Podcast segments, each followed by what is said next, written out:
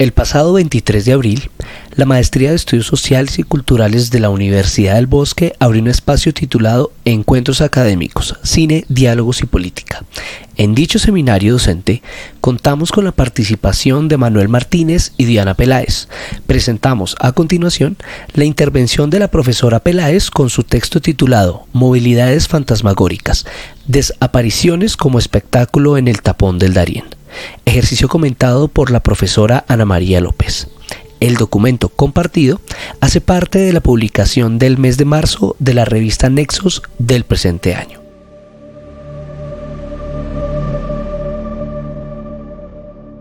Soy Wilmar Castillo y sean bienvenidos una vez más amigos a este lugar utópico, radical y crítico llamado Autobus Podcast. Autobus Podcast radicalismo cultural de coyuntura, maestría de estudios sociales y culturales de la Universidad El Bosque.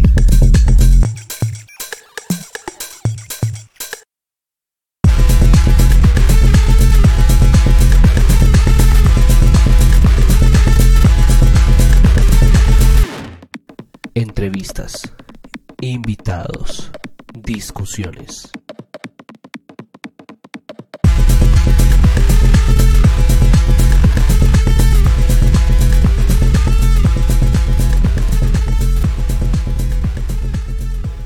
Movilidades fantasmagóricas, desapariciones como espectáculo en el tapón del Darién.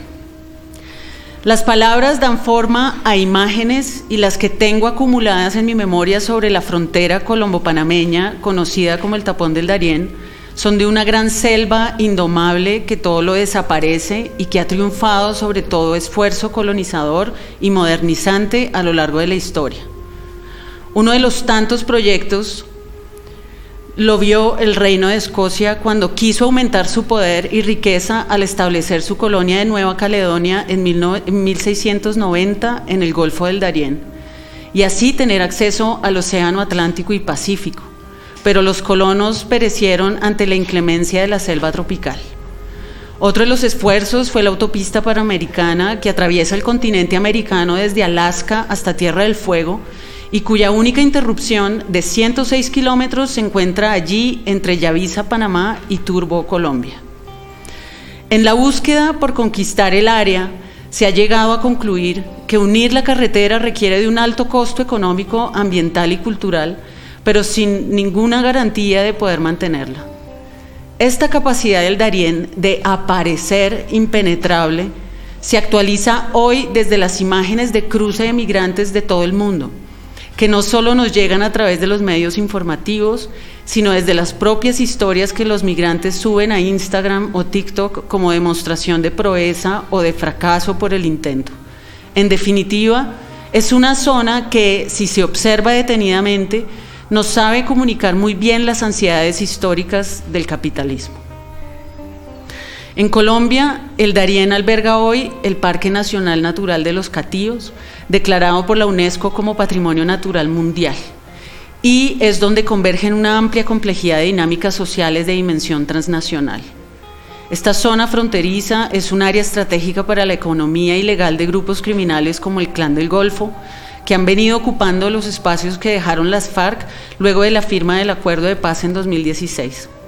El flujo de capital proviene principalmente de la explotación de madera y oro y del control de las rutas del tráfico de drogas, armas y de migrantes, quienes usualmente son forzados a transportar cocaína a través de la frontera si quieren hacer uso de esas rutas.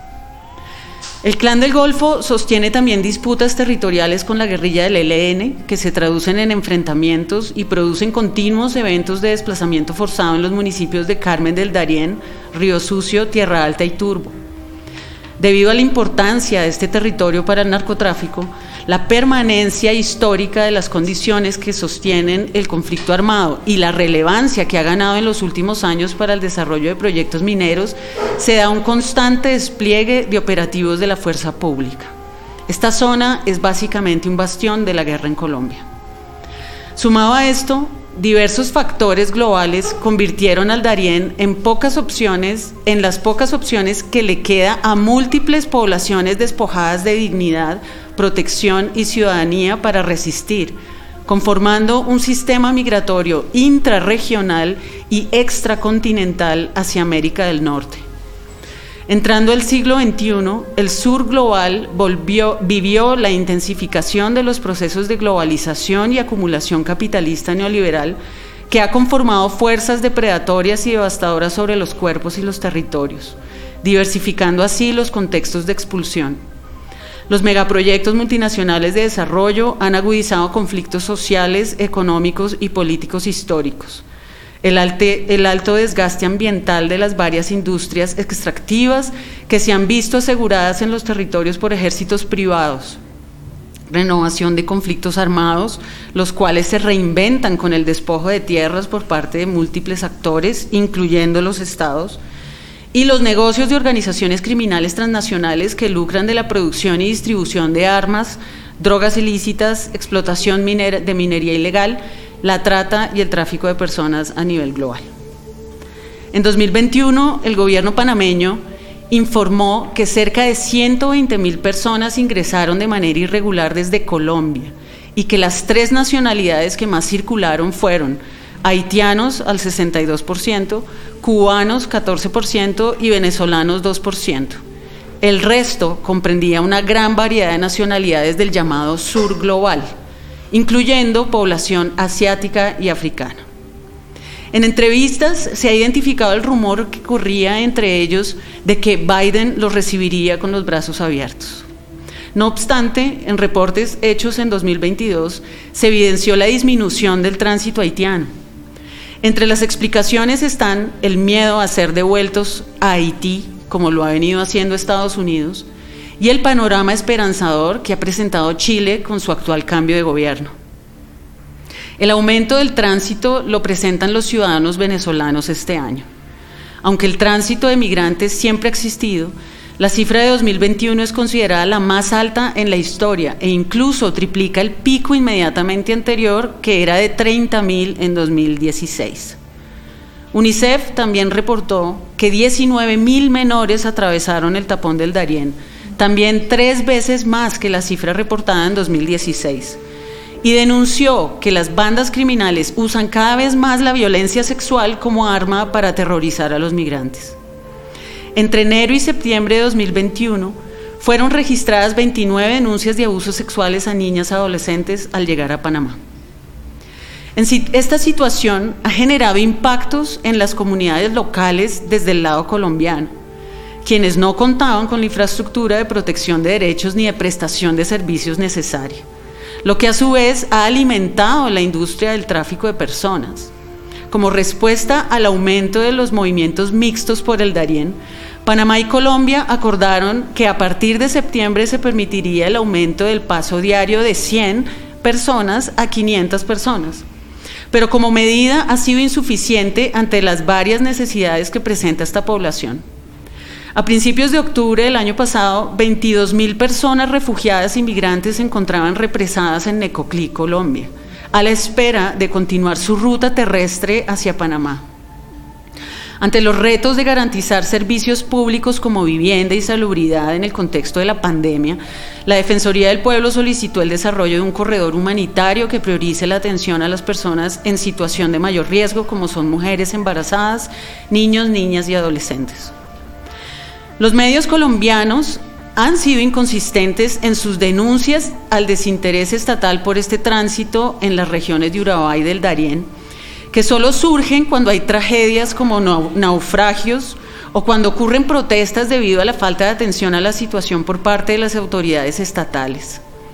El interés mediático y estatal sigue concentrado en la migración proveniente de Venezuela con vocación de permanencia. En términos normativos, la única respuesta jurídica que ha dado Colombia al problema de la migración de tránsito es la resolución 3346 del 21 de diciembre de 2018, emitida por Migración Colombia para regular y organizar el tránsito masivo de los venezolanos con el permiso de ingreso y permanencia de tránsito temporal PIP-TT e identificar a los extranjeros que provienen de países que no requieren visa y que no tienen vocación de permanencia en el territorio nacional.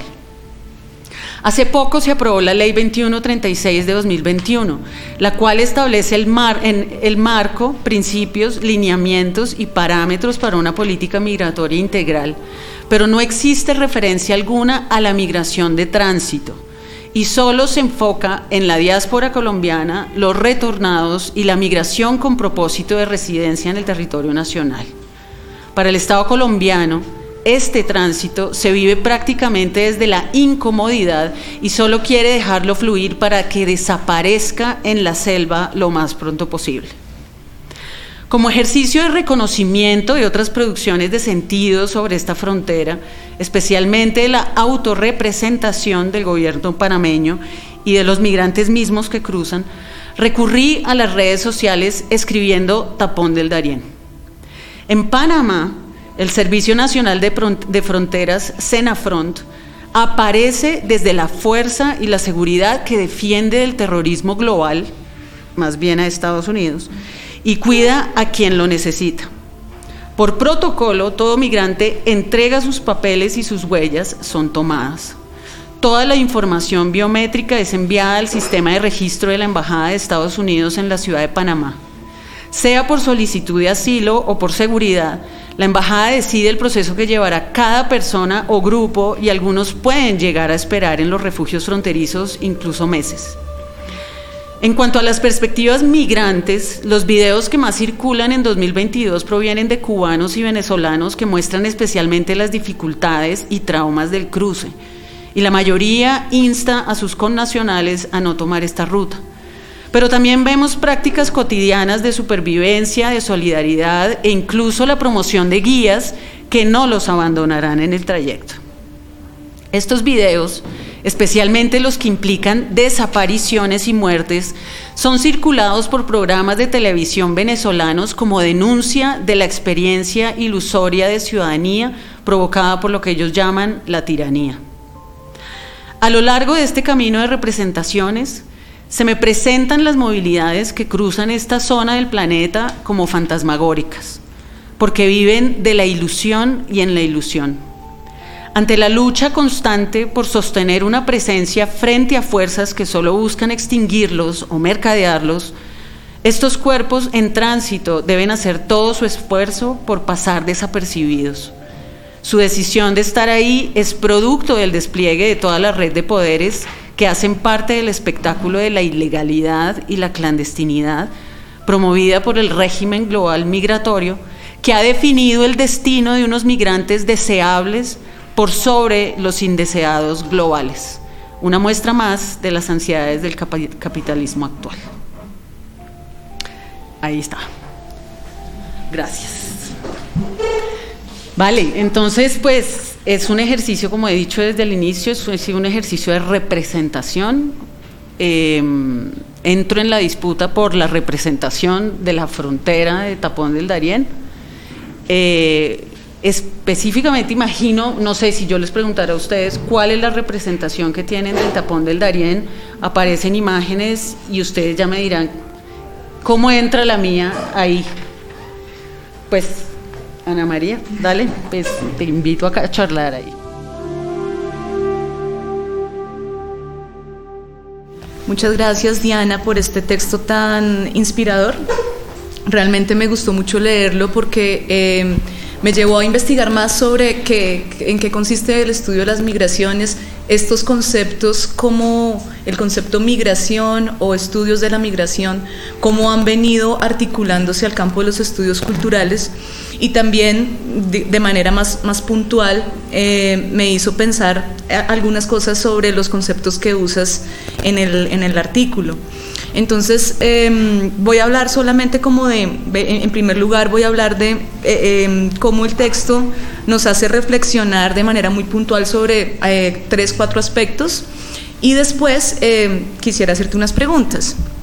Eh, lo primero es que me parece muy interesante cómo este texto pone foco y muestra una frontera que es un, es un poco invisible para nosotros, una frontera que eh, eh, está ahí, pero que no es visibilizada ni por medios de comunicación, ni por la academia, eh, ni, ni, tampoco por, por, redes sociales, por ejemplo, sino que em, es un, una especie de no lugar o una especie de, de espacio paralelo en donde están aconteciendo problemas políticos muy graves, pero que no los vemos.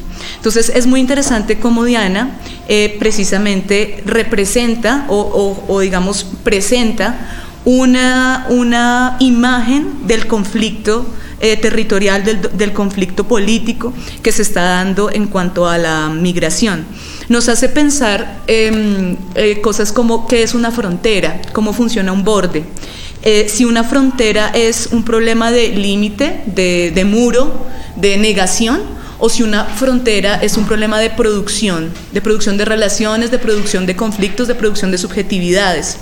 Entonces, em, nos hace pensar cómo el Darién, más allá de ser un espacio simplemente geográfico, se vuelve todo un problema simbólico, ¿no? Eh, conceptual y político, porque nos obliga a pensar cómo opera ahí el problema del el borde, la frontera, el tránsito por ese borde y eh, el, permanecer en el borde o el querer pasar el borde, ¿no? como algunos conceptos que pienso que podríamos discutir ahora más tarde. Em, entonces, em, aparece también eh, a, partir de este problema del borde otro problema que tú indicas ahí que me llama mucho la atención y es el papel del Estado en los problemas migratorios. Eh, es usual decir que el Estado no está en algún lugar, ¿no? Decimos la falta de Estado. Pero como lo plantea Diana es muy interesante porque lo que ella nos dice es que para el Estado esto es una incomodidad. No es que el Estado no haga nada, sino que la decisión del Estado es dejar fluir el tránsito para que desaparezca en la selva. Entonces, no es que no haya una presencia del Estado, sino que más bien hay unas acciones muy claras que consiste en, tal vez lo que llamaba Michel Foucault cuando hablaba de biopolítica, dejar morir. Eh, gestionar la población haciéndola vivir de una manera, pero también dejándola morir. Hay ciertas subjetividades y, no sé si tú piensas que de pronto las subjetividades migrantes están en esa tensión subjetividades que parecieran incómodas, que parecieran em, eh, molestas y que por lo tanto la manera de gobernarlas es dejándolas eh, eh, morirse o, como lo plantea Diana, desaparecer. ¿no? Em, también entonces nos hace pensar, bueno, cómo, cómo funciona el Estado también en términos de, políticas públicas, ¿no? en términos de legislación, qué se puede hacer. ¿no? Eh, y, este papel del Estado eh, es complejo, además porque las fronteras son multiestatales, ¿no? Y las fronteras van más allá de simplemente un país, sino que empiezan a ser como este, este punto de focalización de distintas personas de múltiples nacionalidades, como ya nos contaba en este caso, que hay personas de Cuba, hay personas de Haití, hay personas venezolanas, hay personas colombianas. Em, entonces, el, primer concepto que, yo tal vez, que me gustaría tal vez que Diana nos comentara un poquito más y, tal vez discutir es eh, cómo funciona la frontera, cómo lo ves tú, ¿no? Eh, en, eh, a partir de los estudios migratorios. El segundo, em, si nos puedes ayudar a profundizar un poquito más esta idea tan provocativa de, que el Estado em, prefiere que haya un flujo, ¿no? de personas que, que, van a desaparecer en la selva. Y por último, em, dos conceptos también que me llamaron la atención del texto de Diana. El primero, el concepto de espectáculo, que mm, desde 1960, 70 se, se, ha estado hablando bastante, especialmente a partir de Guy Debord en la Sociedad del Espectáculo. Eh, retomé un poquito el texto de Debord para, para ver cómo es de interesante este concepto que, que utiliza Diana. ¿no? Eh, Debord dice que todo lo que una vez fue vivido directamente se ha convertido en una mera representación. Otra, otra frase de Debord es la declinación de ser en tener, de tener en simplemente aparecer, ¿no? Ya no importa tener, sino lo que importa es la aparición. Em, otra frase, el movimiento histórico en el cual la mercancía completa su colonización de la vida social, eso es el espectáculo. Entonces, eh, es muy interesante que precisamente Diana hable, de espectáculo, porque ya desde hace varias décadas lo estamos pensando eh, como una manera que tenemos de vivir, ¿no? No solamente un problema de la representación, sino también todo un etos. Entonces, ¿qué pasa en cuanto al espectáculo? Eh, no sé si estarías de acuerdo, tú qué piensas, eh, que ocurre en las fronteras. Y es que vemos la representación de la frontera, ¿no? Vemos, por ejemplo, las imágenes de las personas caminando, tratando de cruzar la frontera, o, en barcos o en botes en el Atlántico tratando de llegar a un lugar, y esto se vuelve un espectáculo, se vuelve una representación eh, que nos hace sentir que sí, allá está pasando la migración, pero también es banal, ¿no? La, cosa. Es, es, un espectáculo más, una imagen más, que nos hace creer que mm, es, es em, pasajero, algo así, ¿no? Es efímero, es una imagen más que circula. Em, y em, también eh, hay, hay, un, tema también político y es como la academia o a veces muchos artistas eh, representan ¿no? todo el problema migratorio también como un espectáculo, grabaciones, documentales y todo esto. Entonces, bueno, eh, que, también quería que nos, nos, nos ayudaras a profundizar un poquito en este concepto que que usas de espectáculo. Y el concepto fantasma, ¿no? que, está en el título, movilidades fantasmagóricas. Em, el concepto de fantasma eh, también me parece muy interesante que lo hayas escogido. Em, me recuerda un poco lo que piensa Derrida de lo que es un fantasma. ¿no? El, fantasma es lo que da que pensar, dice Derrida. Eh, también dice, es un muerto que no muere. Viven del pasado y vienen del pasado, pero también viven y vienen del porvenir. Tanto que Derrida hablaba de una fantología, ¿no? como de una ciencia que, o de una manera de pensar que tiene, que, tiene, que tiene en cuenta el fantasma. Eh, recordemos también estas posturas de Derrida sobre la deconstrucción, ¿no? como el fantasma es un concepto que se emparenta muy bien con la deconstrucción y eh, nos hace pensar, bueno, ¿en dónde están estas subjetividades ¿no? de los migrantes? Eh, ¿Por qué funcionan como fantasma? Diana dice, van de la ilusión en la ilusión, pero creo que es muy potente la mm, la expresión que usas, porque también nos hace pensar, bueno, eh, en qué consiste el ser fantasma, ¿no? Como subjetividad. Aparecer de pronto, brillar, digamos, viene de la etimología eh, brillar, un fantasma, mostrarse, hacerse visible, pero desaparecer, ¿no? Eh, no existe en sí el fantasma, lo que existe es solo su imagen. Entonces, ahí hay un problema muy interesante de cómo estas subjetividades, nuevas subjetividades, Diana las asocia con, el asunto del, fantasma y de la movilidad fantasmal que, sería muy interesante también profundizar. ¿no? El, fantasma también en Derrida, por ejemplo, no habita, no reside, pero sí asedia. ¿no? Tiene que ver con, este, con esto que nos indica Diana sobre lo incómodo que es que, es que haya migrantes en las fronteras, ¿no? como fantasmas que molestan, asedian, de pronto aparecen, se van, pero que en dónde está su, digamos, su peso ontológico, es como la, pregunta, ¿no? Em, y bueno, eh, me, parece también, por último, eh, un texto que nos hace pensar las condiciones del capitalismo contemporáneo. Hasta hace unos años, eh, Deleuze y Guattari decían que el capitalismo, si, pudiéramos hablar del capitalismo como una condición, em, tendría, tendríamos que hablar del capitalismo como una condición esquizofrénica. Eh, pero Diana nos habla de un, de un, concepto que últimamente está rondando y es de la ansiedad del capitalismo. ¿no? En, en, qué consistiría esa ansiedad, no sé tú cómo lo piensas, y cómo em, tal vez en, en, el problema de la ansiedad y, pensar el capitalismo como una máquina ansiosa, eh, tiene que ver con este afán por querer precisamente capturar del, del, pasado, del futuro cosas y quererlas ubicar para hacerlas mm, gobernables, operativas, pero que es imposible, ¿no? En, en, en, la ansiedad siempre pasa que estamos hablando un poco con fantasmas. Entonces, bueno, te agradezco mucho por este texto tan interesante. Me gustaría que nos contaras un poquito entonces de, de, de lo que te mm, de lo que te digo, em, que nos contarás también un poquito, bueno, cómo llegas a los estudios migratorios, eh, cómo empalmas eso con los estudios culturales y qué piensas de los estudios migratorios en Colombia. Ok, gracias. No, pues el, el, superanálisis eh, me mandaste.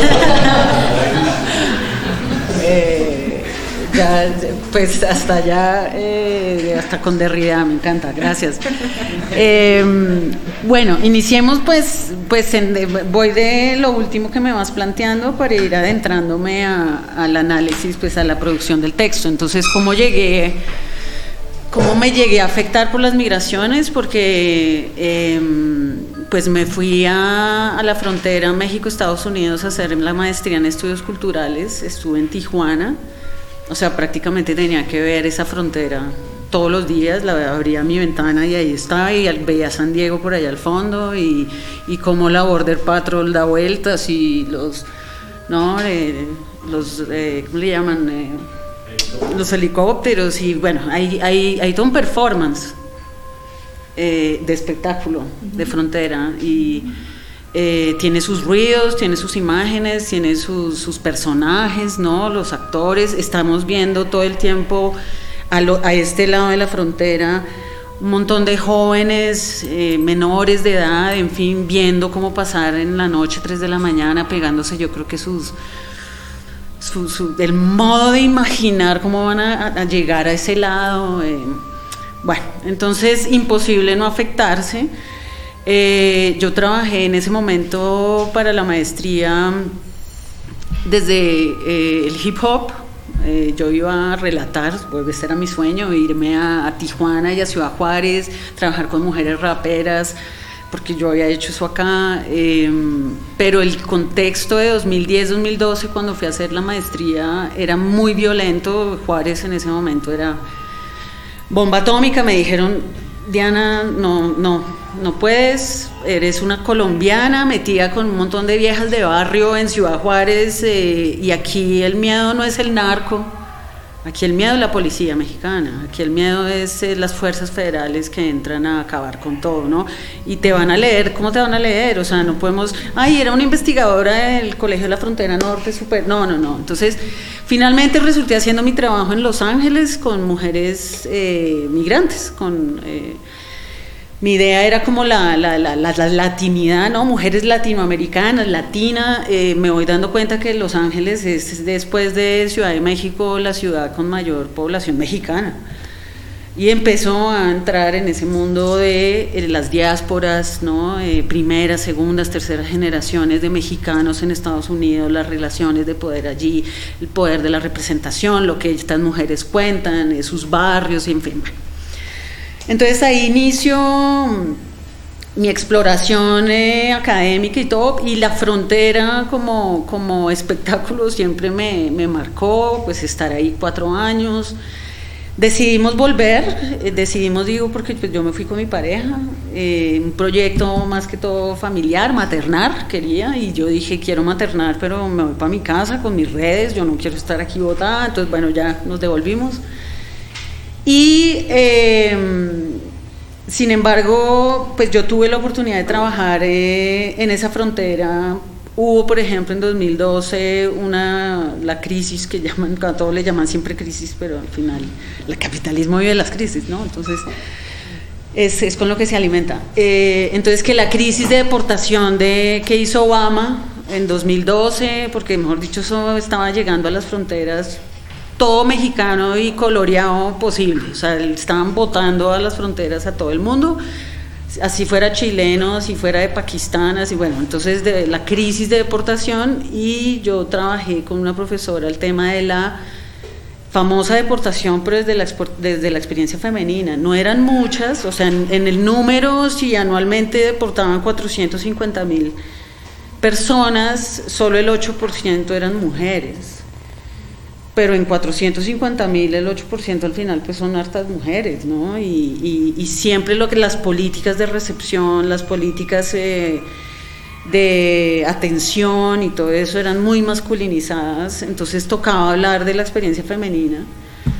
Y ahí estuve en esa, en esa experiencia, también eh, colaboré en otra investigación que tenía que ver en 2014, otra crisis, desde Centroamérica de una cantidad de menores de edad que estaban huyendo, especialmente del Salvador, por em, las bandas criminales, las, las maras, eh, están reclutando menores. ¿no? Entonces eh, los chicos, las chicas encontraban como posibilidad de no ser reclutados, pues irse. Además porque ya está en, el, entre en el discurso de ser alguien en la vida está también migrar.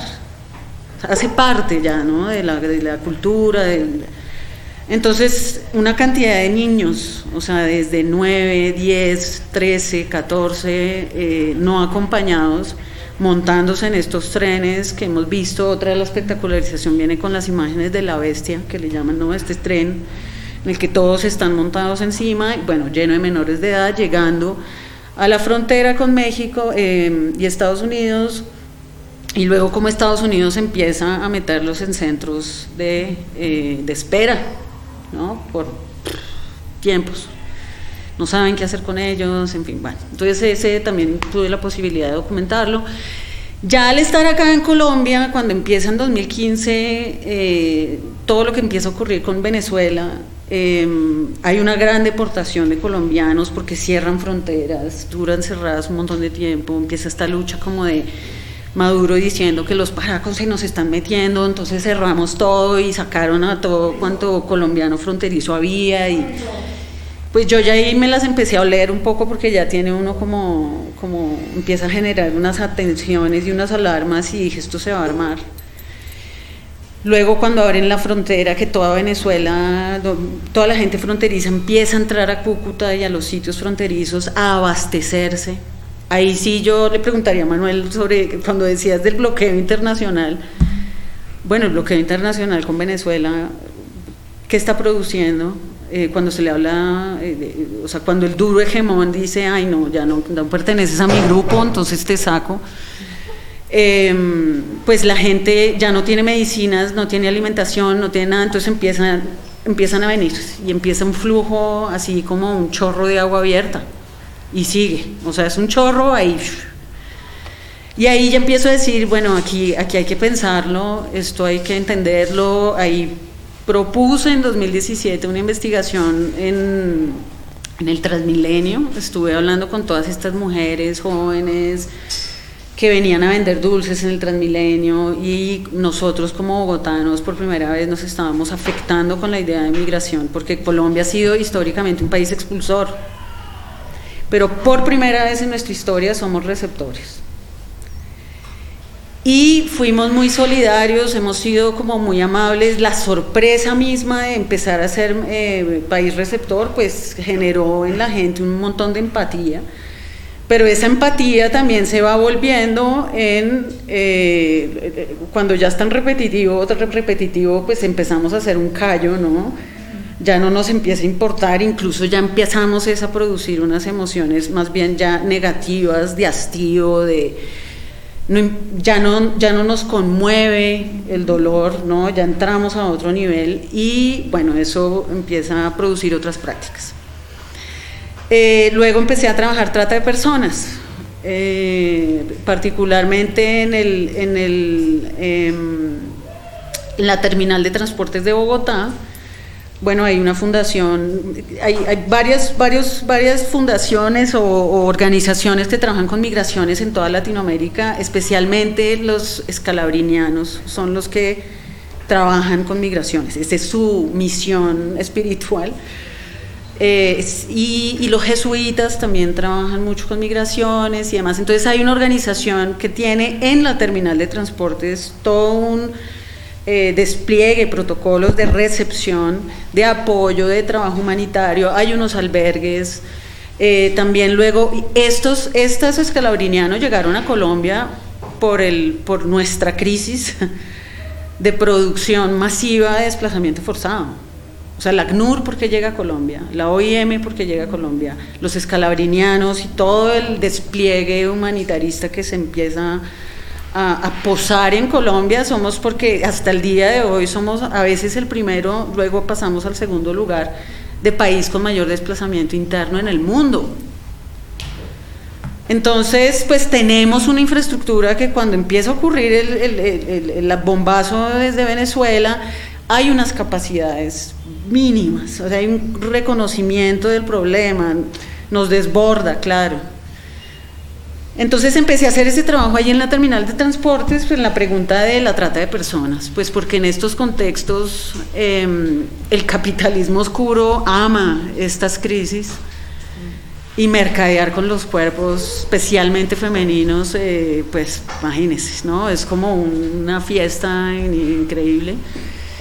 Em, entonces ahí voy entrando a los, a las, al, mundo de las migraciones. Ahora, entrando a la pregunta tuya sobre qué hace Colombia, cómo está gestionando, pensándose las migraciones. Normalmente, históricamente la ha hecho desde la ciencia política, eh, desde las relaciones internacionales, es estadocéntrica, es decir, no es centrado en el migrante, ni en su experiencia, ni en lo que vive, no, es ¿Qué vamos a hacer con esto? ¿Cómo lo vamos a regular? Hasta hace muy poco empezamos a pensarnos lo de la ley de migraciones. Siempre había una política integral migratoria con unos eh, ejes, como bien lo dije aquí, está concentrada en la diáspora colombiana, porque hemos sido expulsores de exiliados, eh, refugiados, desplazamiento forzado y demás. Eso no hay que perderlo de vista. Somos unos expertos productores de migración forzada. Entonces, como que sus políticas de migratorias van ahí, un poco como, hasta hace muy poco se está pensando los exiliados, como toda esa diáspora que tenemos de colombiano en el mundo, hasta hace muy poco, desde 2011 está diciendo, oiga, ¿y esa gente qué? Y eso como que, ¿qué? Y si quisieran retornar algún día, ¿qué vamos a hacer? Y esta idea del retorno aparece solamente cuando Santos llama y dice que sí hay conflicto armado, aparece ley de víctimas, eh, y por primera vez aparecen los exiliados en la foto un poco, oiga, y todo ese montón de gente que sacamos, ¿qué?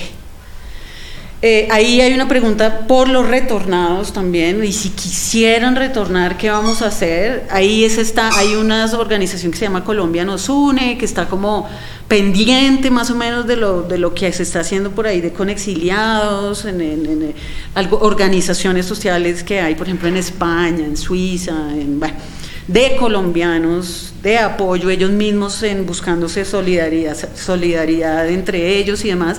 Colombia por primera vez ya se quiere empezar a contactar con todo este montón de gente votada, lanzada al mundo y como bueno, ¿y qué están haciendo? Si ustedes quisieran retornar, pues tenemos este programa, este otro. Ahora el retorno, el retorno se desbordó, claro, con el problema de Venezuela. Venezuela ha sido siempre uno de nuestros grandes receptores de migrantes de refugiados económicos, exiliados.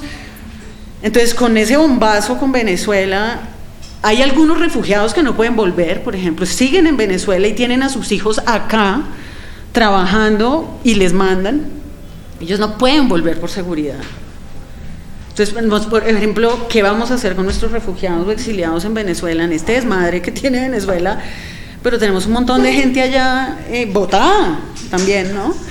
Entonces se está empezando a preguntar por los retornados. Eh, prácticamente el contexto colombiano, o sea, de las migraciones en Colombia es hiper complejo, porque entonces no solo somos productores de todo esto que les he hablado, el exilio, el retorno, los refugios, estamos siendo receptores de un sistema migratorio complejísimo, el, después de Siria, el segundo más brutal, que es el de Venezuela, y ahora le estamos sumando todo el flujo de migraciones forzadas del resto del planeta, porque aquí por Darién pasan chinos de la India, de Pakistán, de Afganistán, de Eritrea, de, Congo, de Ghana, de todos los conflictos eh, políticos violentos de este planeta andan subiendo por allí. Entonces, en, esta, en este impacto que ha tenido Colombia desde 2015, un poco en ese despertar de migraciones, es una concepción muy desde lo humanitarista, muy de eh, cortoplacista, muy del, asistencialismo, como del, del, ya, del hoy, y estadocéntrico. Eh, los migrantes, su perspectiva, su experiencia, sus preguntas, sus dolores, su lo que sea, pues no no entren en la foto.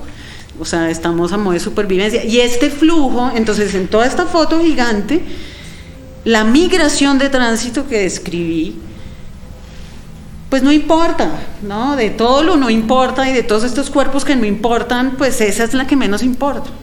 Mejor dicho, es, lo que digo ahí, déjenla fluir, déjenla pasar y que vea la selva que hace con ellos, ¿no? Y si lo lograron y si lograron llegar a la frontera norte de Estados Unidos, eh, de, México a pedir asilo, bien por ellos. Ahora, las políticas de asilo ya son otro universo precisamente se le llama como el dispositivo, la, herramienta del derecho internacional humanitario, que es solicitar asilo para alguien que, lo, que está pidiendo ayuda, que está pidiendo protección.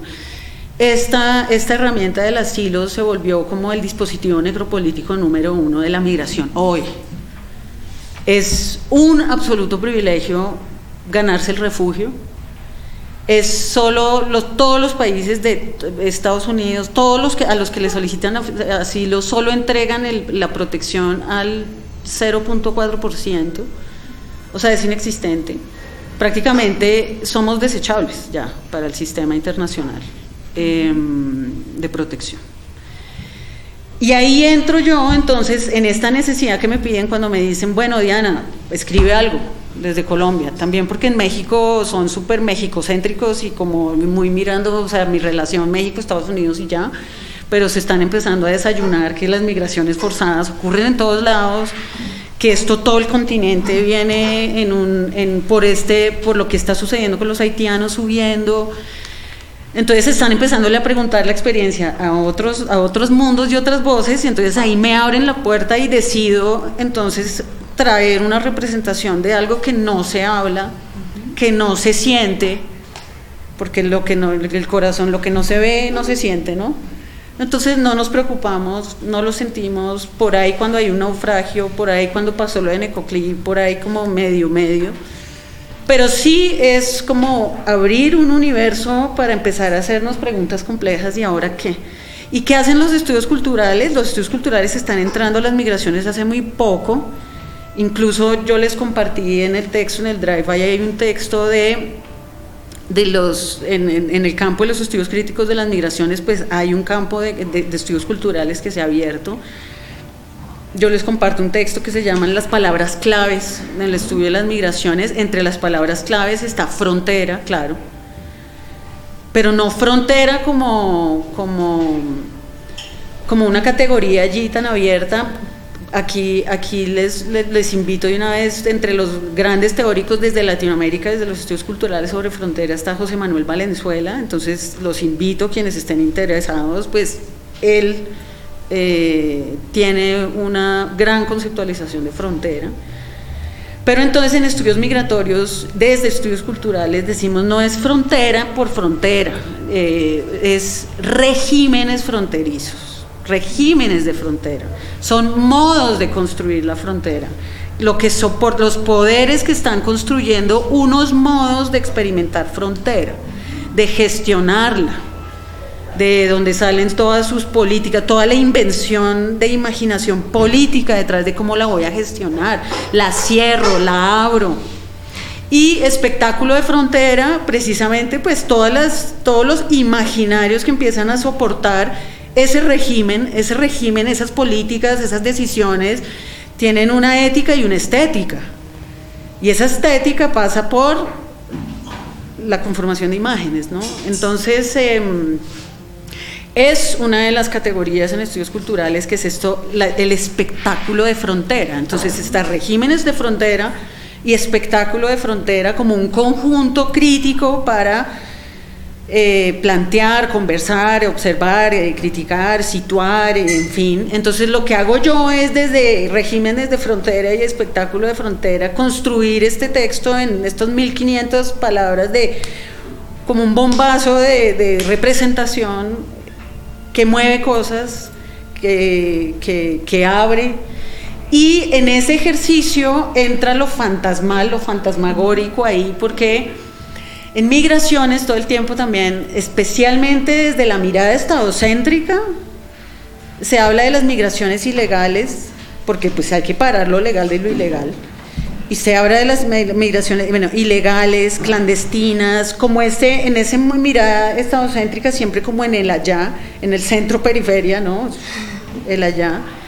Con lo de fantasmal y fantasmagórico quería soltar el estadocentrismo un poco traer a un, a, un, universo espectral de unos sujetos que no conocemos, eh, que tienen que vivir de del desaparecerse a sí mismos para poder fluir. O sea, ir de Colombia a la frontera norte de México es un viajezazo tremendo en el que tienen que aprender a, estar, a ser invisibles, ¿no? En el que a veces son interceptados y aparecen, ¿no? Entonces como que quería, quería otorgarles un poder ahí. También lo mismo del, del miedo que nos surge, del, de lo que nos impacta, en fin. Entonces, como que es un juego que quiero desarrollar, o sea, sale como provocación, pero no está desarrollado, estoy entrando a construirlo. Pero, eh, y también siempre desde los estudios de las migraciones nos hacemos, la única pregunta cuando nos acercamos a los sujetos a, hablar sobre su experiencia es cuando les preguntamos por qué, por qué migras y por qué lo haces aquí, es decir, las motivaciones. Y el, centro de la motivación ha tenido siempre una cantidad de dolores, problemas y demás, pero como que se nos olvida el deseo y la ilusión.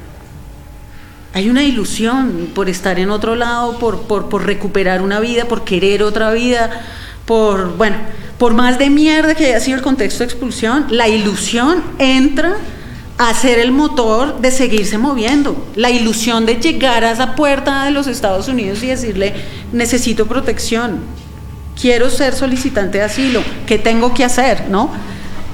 Y echar toda su historia y demostrar que tiene los mayores dolores para ganarse el premio de yo veo que, ahí te interrumpo un segundito, em, yo veo que eso también es, es muy interesante como de, de, la mirada en la que estás ubicada, porque em, el texto que leímos sobre palabras clave de la migración, em, una de las cosas que nos cuenta es que hasta los años 70 más o menos, el lenguaje de la migración y como los conceptos, la manera de entenderla, tenía que ver sobre todo con la problemática de migraciones euroatlánticas, por un lado, ¿no?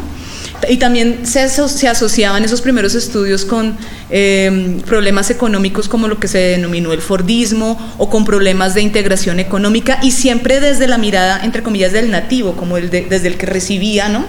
Las migraciones. Pero eh, posteriormente, y creo que más, sí, más recientemente, hay este interés que yo, que yo siento muy fuerte en tu, en tu artículo sobre el énfasis en las dimensiones subjetivas de la migración, ¿no? O sea, cómo, cómo dar cómo poder mirar el asunto desde el ser migrante y cómo hay ahí una autonomía, o sea, no son sujetos dóciles, no son sujetos que simplemente viajan y ya, sino que hay, hay una autonomía y hay un mundo y que, y que excede otros em, otras miradas como la de la ciudadanía o la del mercado.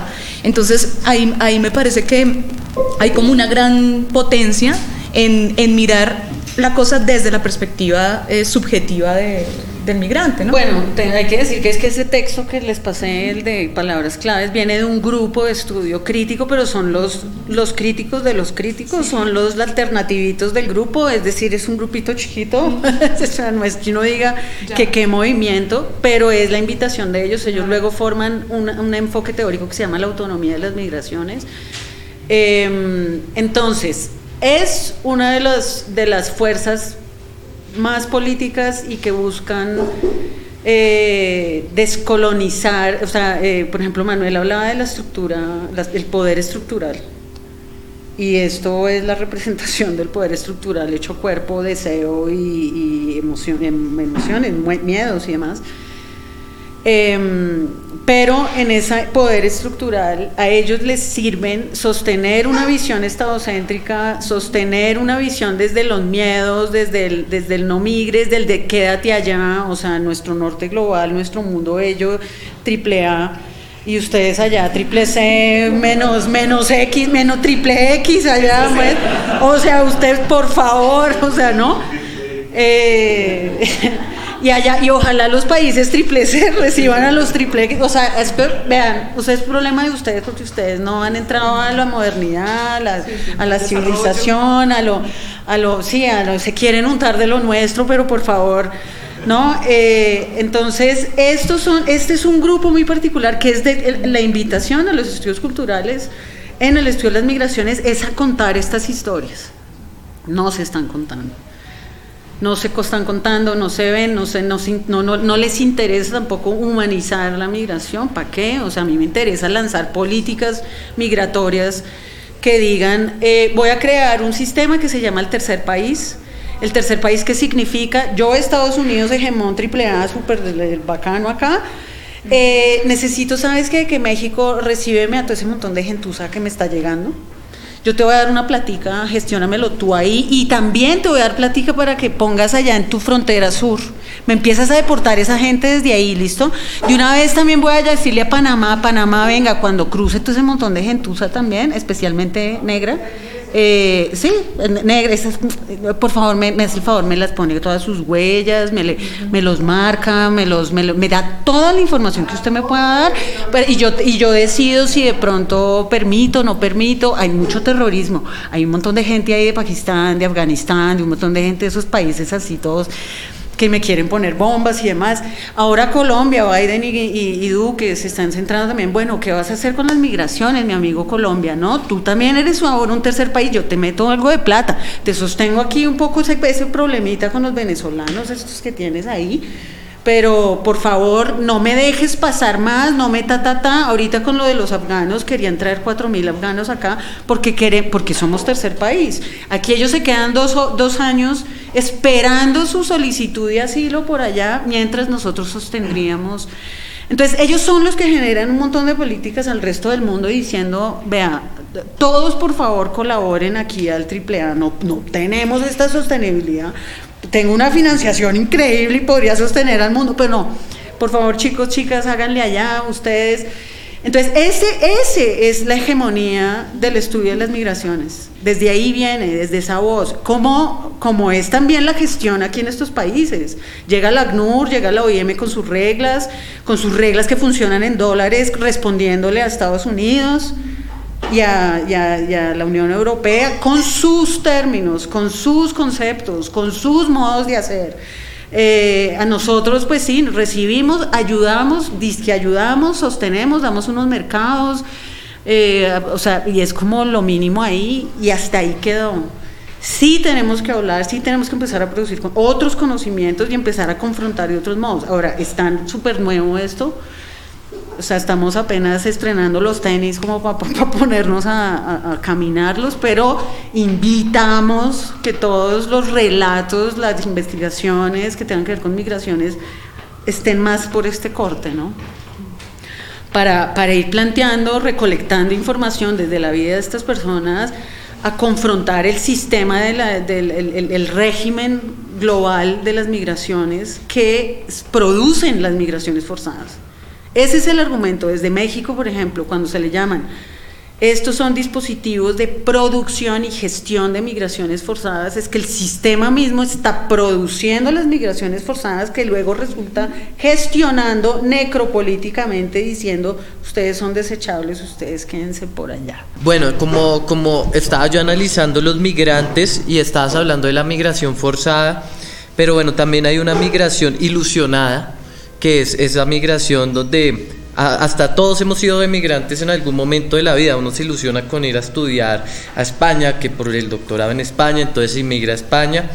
Y lo mismo migración porque, porque conoce el lugar y quiere estar en ese lugar, ¿no? Entonces yo como que analizaba tres tipos de inmigración, ¿no? Y resulta que cuando yo vivía en Estados Unidos, yo vivía allá en Queens y habían mucho mexicano, y los mexicanos migraban porque querían la vida americana. ¿sí? Entonces, ¿hasta qué punto ese, ese sueño americano nos lo han dibujado? Y cómo migramos no solo de parte física, sino en la parte, ¿cómo decirlo? Cultural. Estamos migrando, el deseo ¿cierto? El deseo, por ejemplo, uno llega, uno ve Bogotá y uno se da cuenta que aquí la publicidad es poca, a diferencia de un México que ya en Ciudad de México uno ve la publicidad por todas partes. Y uno llega a Nueva York y ya, mejor dicho, la publicidad está. Yo venía en el Transmilenio y yo decía, yo quiero ver la montaña, es que ni se alcanza a ver, ¿no? Y, y cómo, cómo hemos sido, por decirlo así, emigrado de nuestra, de nuestra cultura, no solo corporalmente, sino estamos siendo emigrando, hemos sido emigrados. Entonces, como que me hacía esa, esa pregunta, la emigración no es solo del cuerpo, sino hemos ido migrando también a partir de la cultura, a partir de las visiones. Entonces me parece, me parece importante porque cuando uno llega a Estados Unidos y trabaja allá en Nueva York, y bueno, y tiene un buen trabajo y todo, y dice, ah, ¿sabe qué? Yo no quiero estar más acá. Pues me pasó a mí.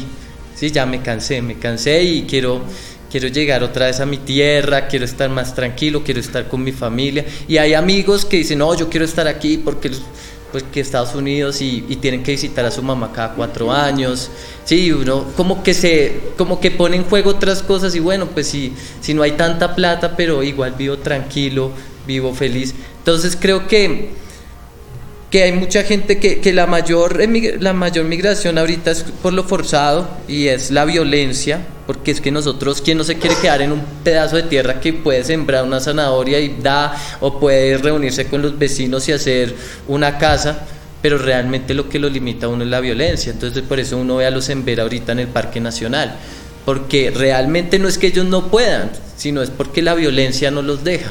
Entonces siento que, que hay pues es muy triste darse cuenta que realmente es la violencia, ni siquiera la tierra, porque la tierra es fértil, la tierra es buena. Y sí, esos, esos tres tipos.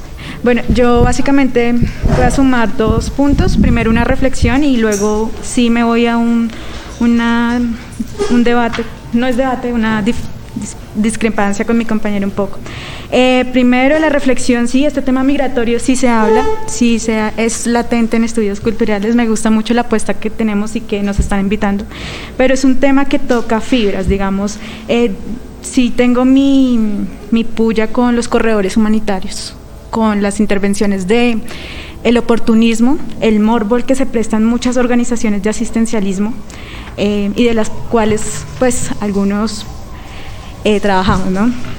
Hay algo que me, que nos que me interesó mucho y en el que veo el aporte de, de los estudios culturales y es cómo resisten los cuerpos en la comercialización que no tiene género. Lo digo porque la trata de personas es algo latente para Colombia. Y Colombia, no solo la frontera que toca la profesora, si nos vamos más a, a, fondo sobre dónde inicia ese tramo del Darién con su flujo migratorio, qué pena tengo problemas de voz, pues ahí nos damos cuenta que la trata de, personas es un tema latente que tiene este escenario de la comercialización no tiene género. ¿sí? Lo veo así. Y algo que me llamaba también eran esas estructuras de poder que se viven en el flujo migratorio, frente al cuerpo, lo impuesto.